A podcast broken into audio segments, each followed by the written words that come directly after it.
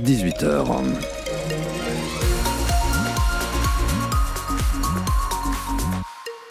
La grisaille annoncée pour demain, météo complète après votre journal préparé, présenté par Marie-Laurence Dalle. Bonsoir Marie-Laurence. Bonsoir Daniel Gimeno, bonsoir à tous. La commune de Saint-Vivien, près de La Rochelle, se remet à peine d'une soirée et d'une nuit agitée. Oui, en raison d'un coup de téléphone à la gendarmerie, un homme disait hier soir à 18h30 avoir tué sa mère et s'être retranché dans sa maison.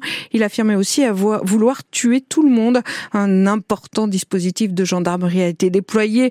La maison a été encerclée, les voisins ont été confinés et le gymnase à proximité a été évacué. Tout ça pour découvrir deux heures plus tard que ce n'était qu'un canular. Anne-Laure l'a vécu de très près. Elle était dans le gymnase en plein cours de danse quand elle a été évacuée.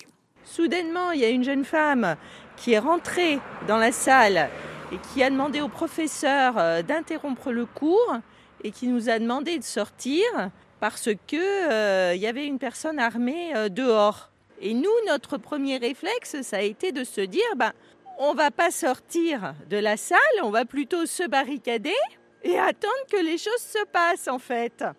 Mais bon, quand la police est arrivée euh, tout de suite après, eux, euh, ils n'ont pas discuté. Hein. Ils nous ont dit sortez. J'ai raccompagné euh, une dame et après je suis remontée chez moi en rasant les murs parce qu'en plus c'était la nuit.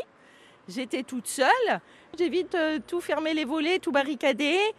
Mais bon, j'espère qu'ils le retrouveront en tout cas parce que je trouve que c'était Vraiment une mauvaise blague. Anne-Laure, habitant Saint-Vivien, au micro de Sofia Berada. Une enquête est effectivement en cours pour retrouver l'auteur du canular. Impossible cette nuit entre minuit et 3 heures du matin de se rendre sur l'île d'Oléron. Le pont de l'île sera totalement fermé pendant 3 heures en raison de travaux. Prenez vos précautions.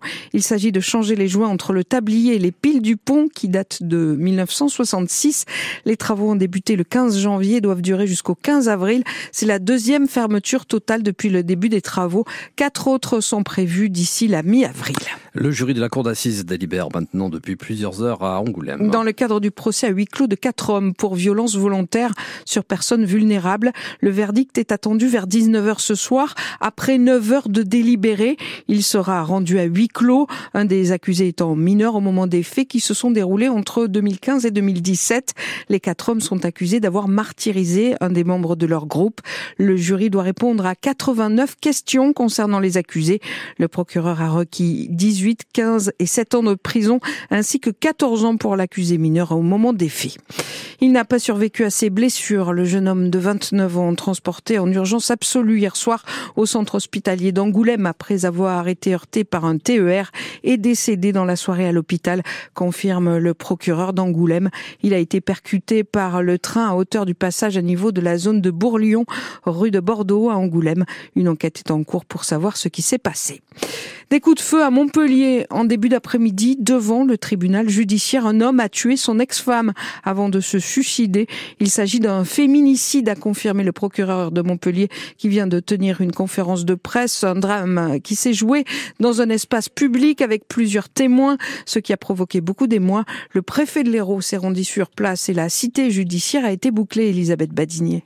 Le couple se rendait au tribunal cet après-midi pour une procédure de divorce, une procédure qui traîne depuis une dizaine d'années, une séparation compliquée donc douloureuse. La femme âgée de 67 ans s'apprêtait à entrer dans l'enceinte du tribunal pour passer les contrôles de sécurité lorsqu'elle a été touchée d'une balle en pleine tête. Son mari, 73 ans, était à quelques mètres derrière. Il a aussitôt retourné l'arme contre lui, là aussi une balle en pleine tête. Les coups de feu ont été entendus dans tout le tribunal qui a aussitôt été évacué, tout le quartier a été bouclé. Seuls les témoins de la scène, avocats, juristes, personnes convoquées devant la justice cet après-midi, ont été invités à se mettre à l'abri dans l'enceinte du tribunal. On a pris leur identité pour la suite de l'enquête et apporté un soutien psychologique. Certains sont repartis dans l'après-midi sous escorte. Le président du tribunal a écrit un mail au personnel les assurant de sa présence à leur côté. Le ministre de la Justice, Éric Dupont-Moretti, a également tweeté pour apporter son soutien à toute la communauté judiciaire de Montpellier. Elisabeth Badini à Montpellier. L'actrice Judith Godrèche, qui a porté plainte contre les réalisateurs Benoît Jacot et Jacques Doyon pour des violences sexuelles et physiques quand elle était adolescente, sera entendue au Sénat jeudi de la semaine prochaine à partir de 9h par la délégation aux droits des femmes et à l'égalité des chances entre les hommes et les femmes. L'audition sera retransmise à la télé en direct sur Public Sénat. Les membres de la délégation travaillent pour que les situations de violence sur mineurs n'arrivent plus et soient sanctionnées, a déclaré euh, sa présidente.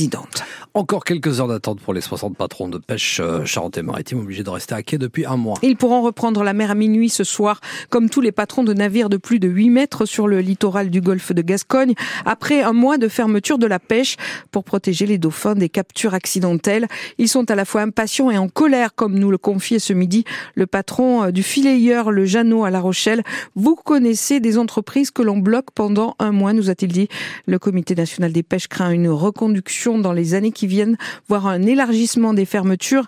Il demande au gouvernement d'ouvrir dès demain le guichet d'indemnisation des pêcheurs. Les agriculteurs attendent des décisions claires avant le salon de l'agriculture qui commence samedi à la fin de la semaine.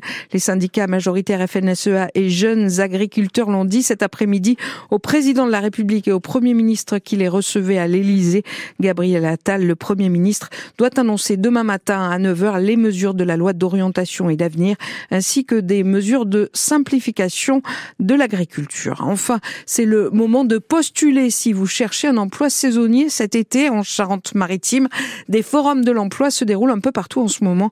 Après Châtelaillon, c'est à Foura demain après-midi que vous pourrez postuler. Plus de 300 offres d'emploi sont proposées à la salle Omnisport Roger Rondeau, avenue du Stade, entre 14h30 et 17h demain.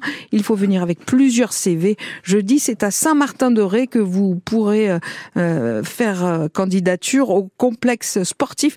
Il y aura là 800 offres d'emploi.